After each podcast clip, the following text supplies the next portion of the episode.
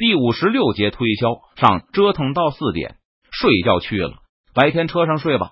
厦门使者的要求当然不可能得到满足，遭到邓明拒绝后，郑经的使者表现的很不满。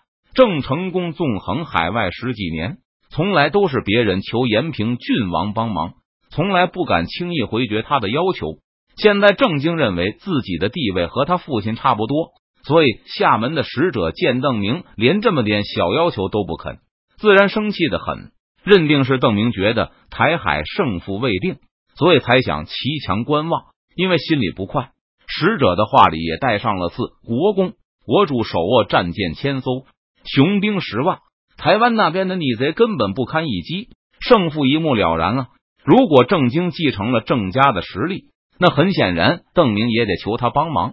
毕竟贸易线路大多还握在闽军手中，而且若是和郑家翻脸成仇的话，闽军也完全有实力让舟山做不成海贸。除了海贸的问题外，闽军的海上实力还能让清廷很大一部分实力无法投入西线。即使现在禁海令稍微减轻了一些闽军的压力，但清军驻扎在两广、福建的兵力还是无法动弹。清廷不但不能从这几个省征收赋税。反倒还要拨款。孙可望在鼎盛时期对郑成功也是客客气气，因为孙可望不但需要郑成功把几十万清军吸引在从山东到广东的漫长海岸线上，还一直筹划要集中西营的主力突破夷陵，把洪承畴的五千里防线拦腰截断。而孙可望要想成功实施这个计划，就需要郑成功出兵南京，阻断长江航运和南北交通。现在邓明基本已经达到了孙可望的战略目标，但同样需要郑家继续牵制两广和福建的耿上两番，以及李建泰、吴六奇的海防部队。国公说了，不给就是不给。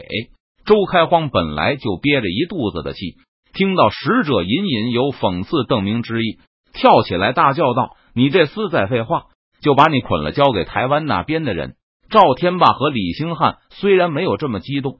但也都面露冷笑。他们和郑家没有什么感情，跟随邓明这几年来，只有他们威胁别人的时候。什么时候有人敢威胁到邓明头上了？我无意观望胜败。邓明摇摇头，他当然知道郑经会是最后的胜利者，而且我深信儿主会继承国姓爷的位置。不过，若是我万一料错了，你和你的随从也会在我的保护之下，没有人能把你们从我这里绑走。说完，邓明就让卫士把厦门使者带去休息。使者离开后，周开荒还在愤愤不平：“好大的口气！甘于万三位将军都是大将，郑经一个毛头小子，怎么敢称必胜？我觉得郑经必胜。”邓明淡淡的说道，轻声责备周开荒道：“以后不要和使者这样喊叫，你是常备军的中校，对方不过是一个使者。”你在自己的地盘上吓唬他，只会有损你的脸面。强大的人不会大喊大叫，强大只会让别人心虚的大喊大叫。提督说的是，周开荒多次旁观过邓明对付清廷那边的使者，邓明总是和蔼可亲，色厉内荏的总是对方。周开荒深知邓明说的对，就是刚才实在有些忍不住气愤。任堂对郑成功很尊敬，所以不愿意在背后议论郑经。但赵天霸就没有这么多顾忌了。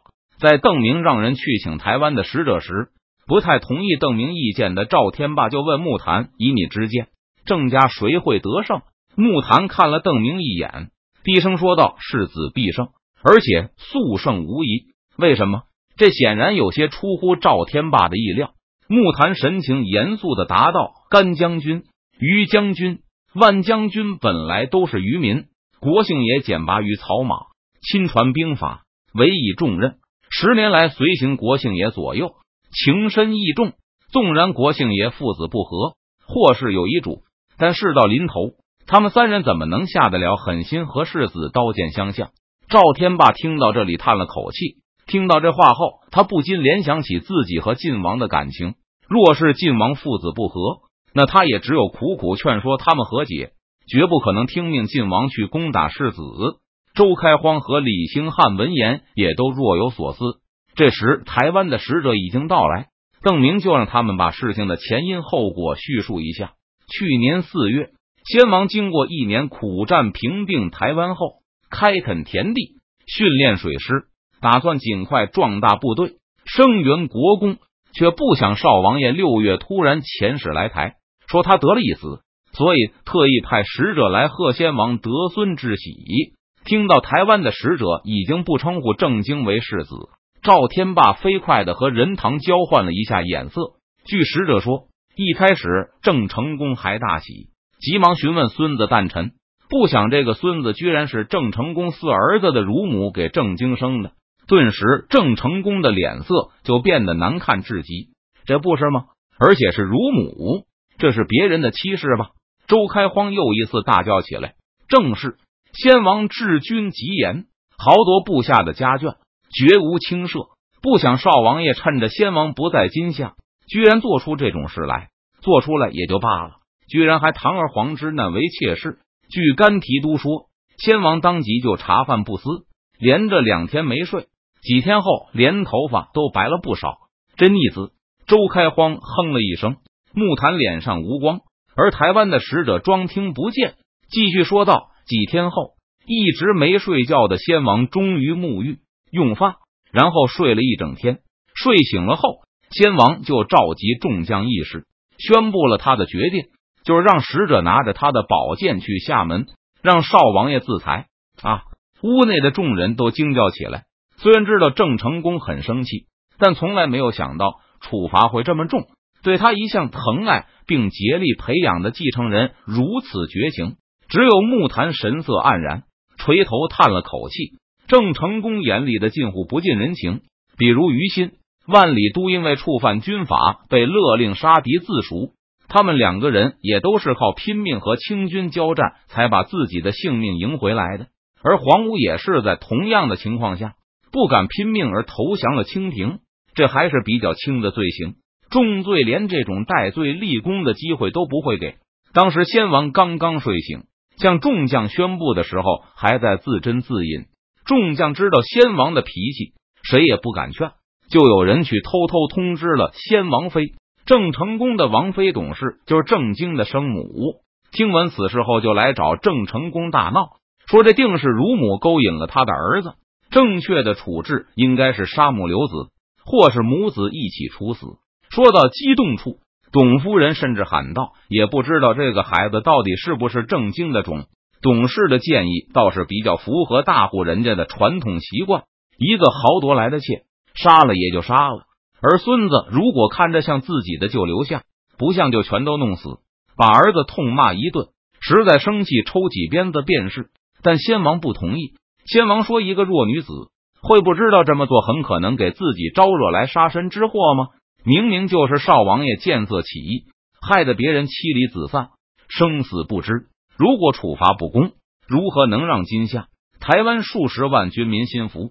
不过，既然这孩子是少王爷认可的，那先王也会悉心抚养，把他培养成顶天立地的好汉。”使者告诉邓明等人，郑成功当即就派人持他的宝剑。书信前去金夏，要郑泰接管福建沿海的明军。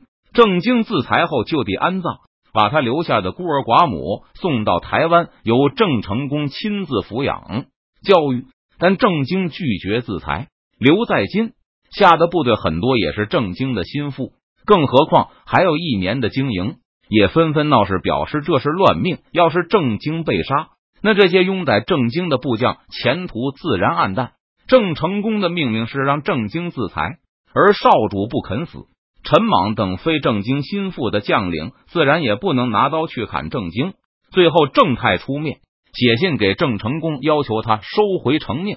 见到金下来的复信后，先王悲痛不已，称没有想到众将如此糊涂，竟然把拥戴少王爷的功勋置于光复大业之上。现在打鲁势大，如果还纵容以上七下，巧取豪夺。以致将士离心的话，那军纪一去，如何驱逐鞑虏？先王连声痛骂少王爷手下的将士糊涂。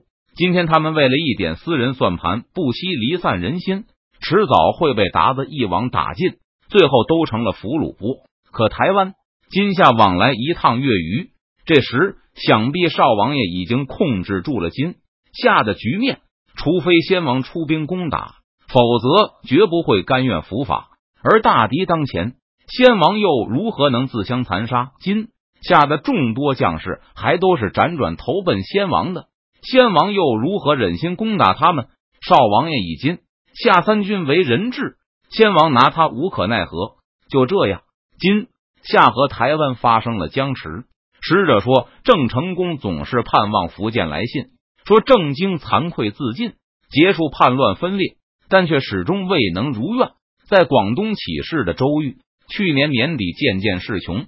本来先王要金下寻机增援，但驻军却唯恐先王会趁虚讨伐叛乱，拒不从命，把先王气得大病了一场。病中派甘提督带兵去把周瑜等人接去了台湾。今年年初，先王身体有了点起色，又突然得知吕宋红夷伤我侨民，先王一边收留难民，一边召集众将计划讨伐吕宋。先王又派人去招郑泰。让他带五百战舰、一万士兵做好准备，等先王痊愈后就征讨吕宋。这时，先王已经有了父子和解之意，但还是遭到叛逆的拒绝。先王得知后，痛骂他们不识大体，终于一病不起。叛逆逆子李兴汉和周开荒一起叫嚷起来。邓明瞪了他们一眼，问使者道：“国姓爷临终有何交代？甘提督有何需要？”